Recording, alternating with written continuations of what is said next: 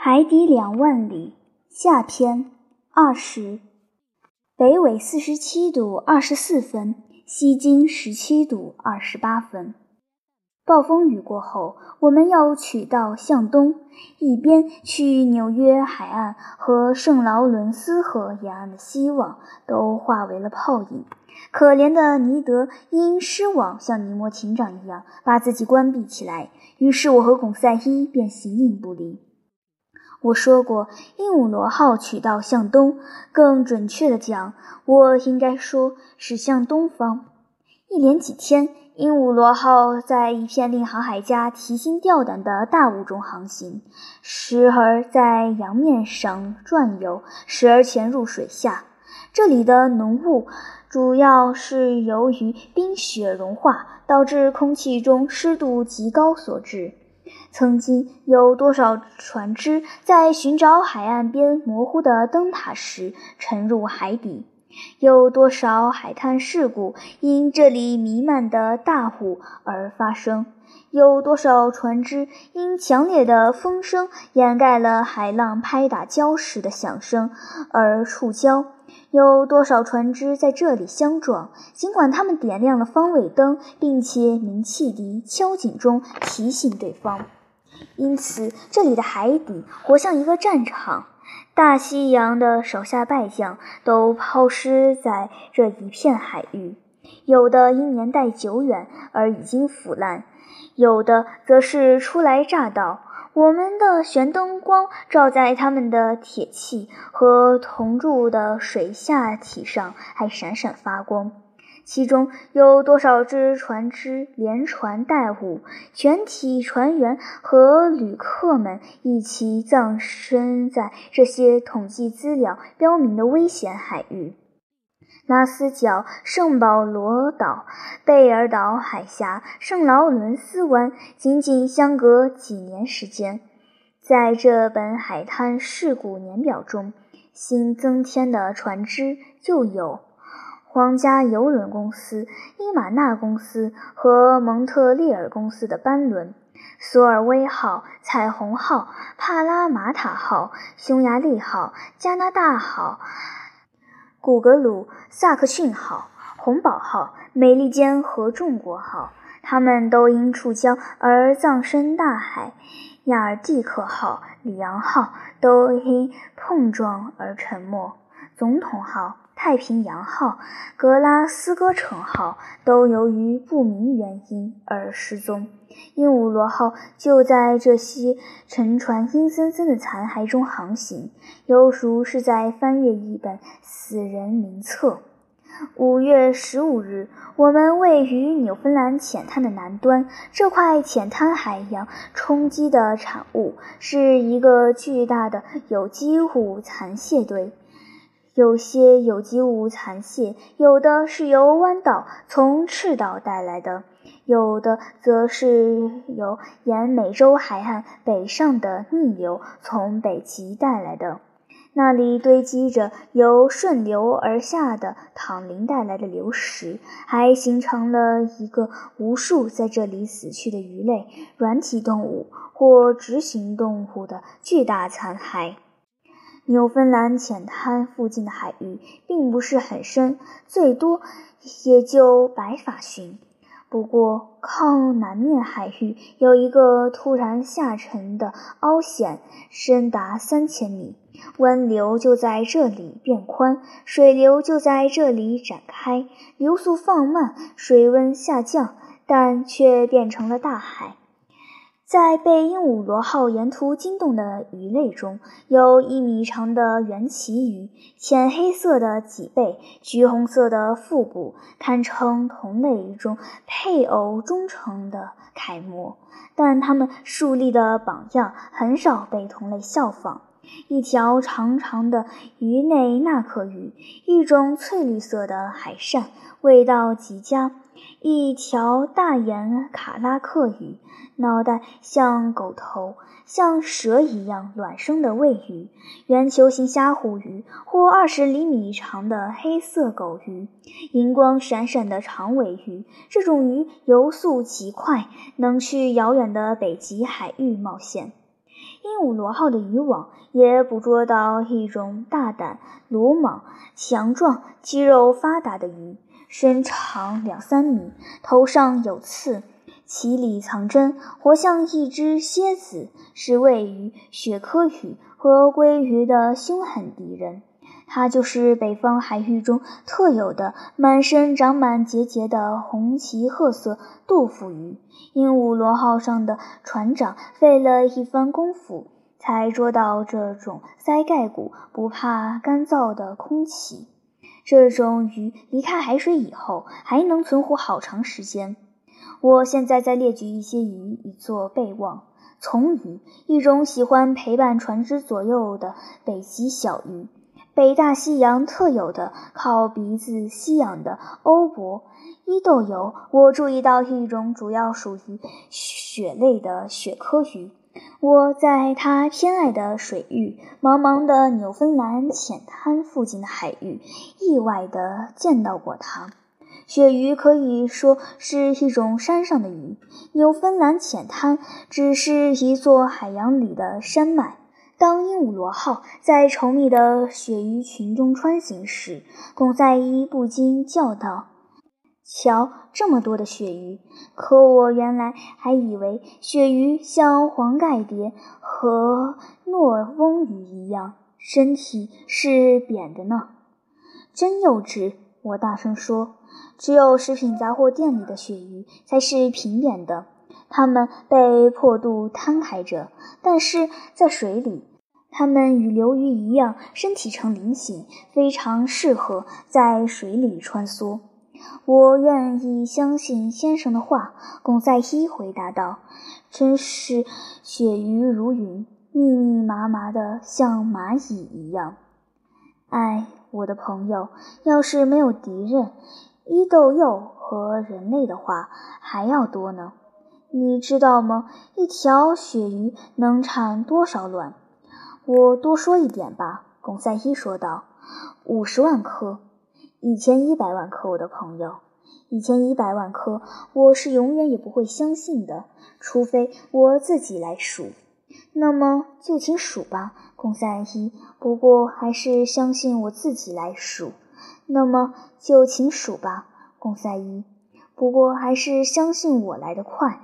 法国人、英国人、美国人、丹麦人和挪威人成千上万地捕捉鳕鱼，人们消费鳕鱼的数量大得惊人。要不是这种鱼繁殖力惊人，在这些海域里恐怕早就见不到鳕鱼的踪影了。仅英国和美国就拥有五千万条渔船。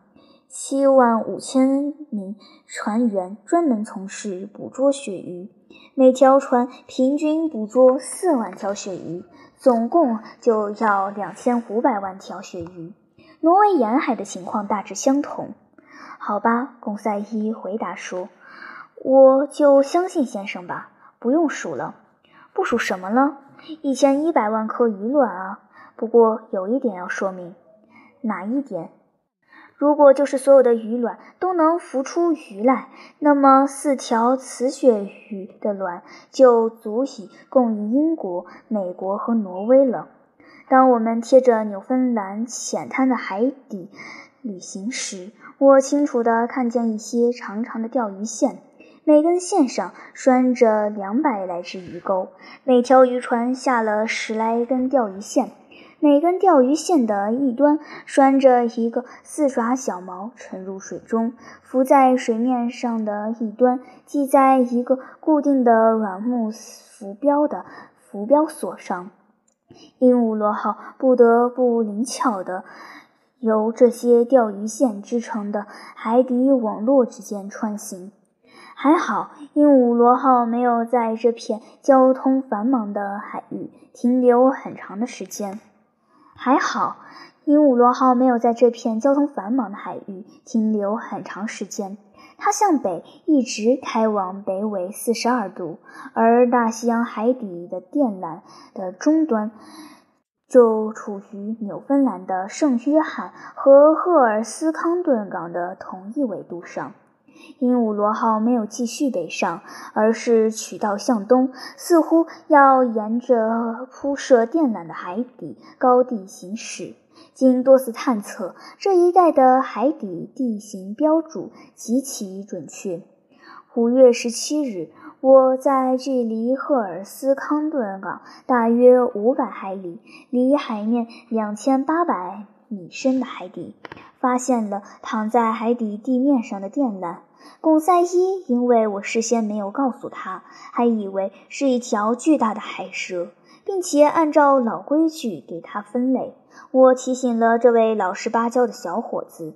为了安慰他，我给他讲了许多有关铺设海底电缆的特殊知识。第一根电缆于1857年和1858年间铺设。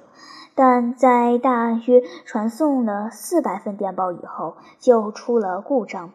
一八六三年，工程师们又制造了一根新的电缆，长三千四百公里，重四千五百吨，由大东方号轮运载。这次尝试还是失败了。五月二十五日，鹦鹉螺号潜入三千八百三十六米深的水层，正好是因电缆断裂而导致失败的地方，距离爱尔兰海岸六百三十八公里。下午两点，有人发现与欧洲的通讯刚刚中断，负责检修这条电缆的电工们决定先割断电缆。再把它打捞上来。夜里十一点，他们把损坏的那段电缆打捞上来，把断了的电缆连接起来，并编结好电缆以后，重新又把电缆沉到海底。可是没过几天，电缆又断了，而且没能从大西洋海底再把它打捞上来。美国人并不气馁，这项工程的倡导人勇敢的塞勒斯·菲尔德冒险投入了自己的全部财富，发起了一次新的集资活动。这次集资活动随即就获得了成就，又一条海底电缆在更好的条件下被制造了出来。被包裹在古塔橡胶封套里的绝缘导线束外面，由包在金属包皮里的支虎衬垫保护。一八六六年七月十三日，大东方号再次扬帆起航，一切进展顺利。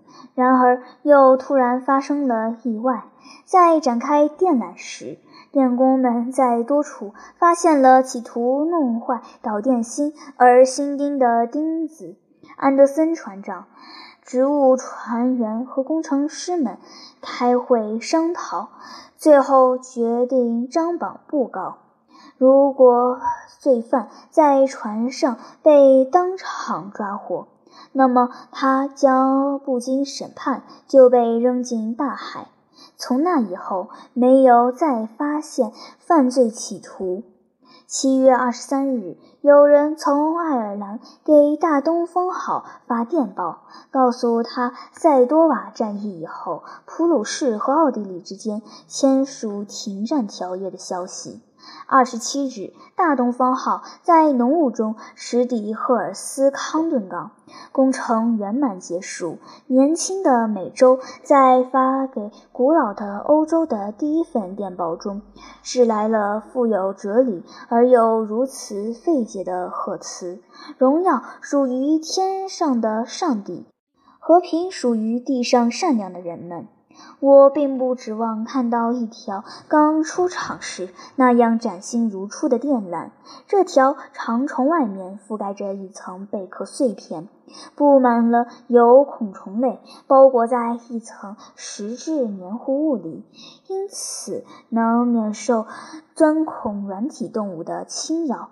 它静静地躺在海底，避开了汹涌的波涛，处于一种有利电讯传播的压力之下。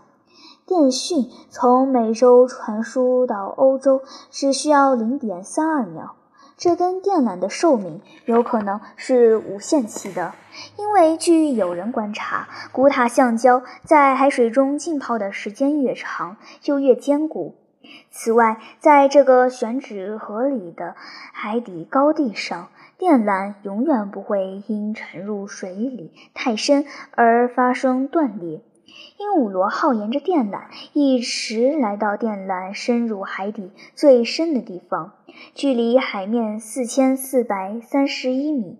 即使在这样深的海底，它也没有承受任何拉力。然后，我们就向1863年发生海滩事故的出事地点驶去。大西洋海底在这里形成了一个宽120公里的峡谷。如果把勃朗峰搬到这个峡谷来，山峰不会露出海面。这个海底峡谷的东边有一堵高达两千米的峭壁。我们于五月二十八日到达这个峡谷。鹦鹉螺号距离爱尔兰只有一百五十公里。尼摩艇长会继续北上，在大不列颠群岛登陆吗？没有。令我惊讶不已的是，他居然掉头南下，向欧洲海域驶去。在绕祖母绿岛航行时，我一度望见了克利尔角和法斯特内特灯塔。这座灯塔为从格拉斯哥和利物浦驶出的数千条船指明航道。这时，我们的脑子里浮出一个重要的疑问。鹦鹉螺号有胆量在英吉利海峡航行吗？自从我们重新在陆地靠近以来，尼德兰又露面了。他不停地问我，怎样回答他呢？尼摩艇长还是不见踪影。让加拿大人瞥见美洲海岸之后，难道他要让我看看法国海岸吗？此时，鹦鹉螺号始终在向南航行。五月三十日，我在右舷望见了位于英格兰端角和西利群岛之间的地端峡。如果他想驶入英吉利海峡，那么就得径直取道向东。但是他又没有这么做。五月三十一日整个白天，鹦鹉螺号一直在海上转悠。我因此而感到纳闷，他仿佛是在寻找一个不怎么好找的地方。中午，尼摩艇长亲自测定我们所处的方位。他没有和我讲话，我觉得他比以往任何时候都要阴沉。是什么导致他如此忧愁的呢？是因为接近欧洲海岸的缘故？难道他心里产生了对被他抛弃的祖国的几许思念？那么他会有何感受呢？是内疚还是后悔？这些问题久久萦绕在我的脑际。我有一种预感，要不了多久，尼摩艇长的秘密会偶然泄露出来。第二天，六月十一日。鹦鹉螺号仍然在漫无目的的兜圈子，显然它是在没法辨认的大西洋上某个准确的方位。像昨天一样，尼摩艇长又出来测量太阳的高度。大海湛蓝，晴空万里。东边，大约距离八海里的海平面上，出现了一艘大汽轮。轮船的斜横上没有挂任何旗帜，因此我没法辨认它的国籍。在太阳经过子午线之前几分钟，尼摩艇长拿起六分仪，进行着极其精确的观察。海面上风平浪静。尼摩艇长拿起六分仪，进行着极其精确的观察。海面上风平浪静，非常有利于他的操作。鹦鹉螺号纹丝不动，既不左右摇晃，又不前后颠簸。此时我正在平台上，艇长测量完以后，就说了这么一句话：“就在这里。”他又从舱口回到了舱里。他是否看到那艘汽轮改变了航向，仿佛是在向我们驶来？我可说不上来。我重新回到客厅，舱盖又被关上。我听到往储水舱里灌水的水流声。鹦鹉螺号开始垂直下沉，因为没有运转的螺旋桨不可能向它传递任何动力。几分钟以后，它停在了八百三十三米深的海底地面上。这时，客厅的顶灯熄灭了，舷窗的防护板打开了。透过舷窗玻璃，我发现周围半海里方圆的海域被舷灯光照得通明。我从左舷窗朝外张望，只见茫茫无际的宁静海水；从右舷窗望去，海底有一大堆东西引起了我的注意，仿佛是一堆覆盖着一层灰白色贝壳的废墟，犹如上面盖着一件雪白的大褂。仔细观察这堆东西，我觉得是一艘轮廓变厚的船只，桅杆都已齐根折断，看样子是从船首沉入大海的。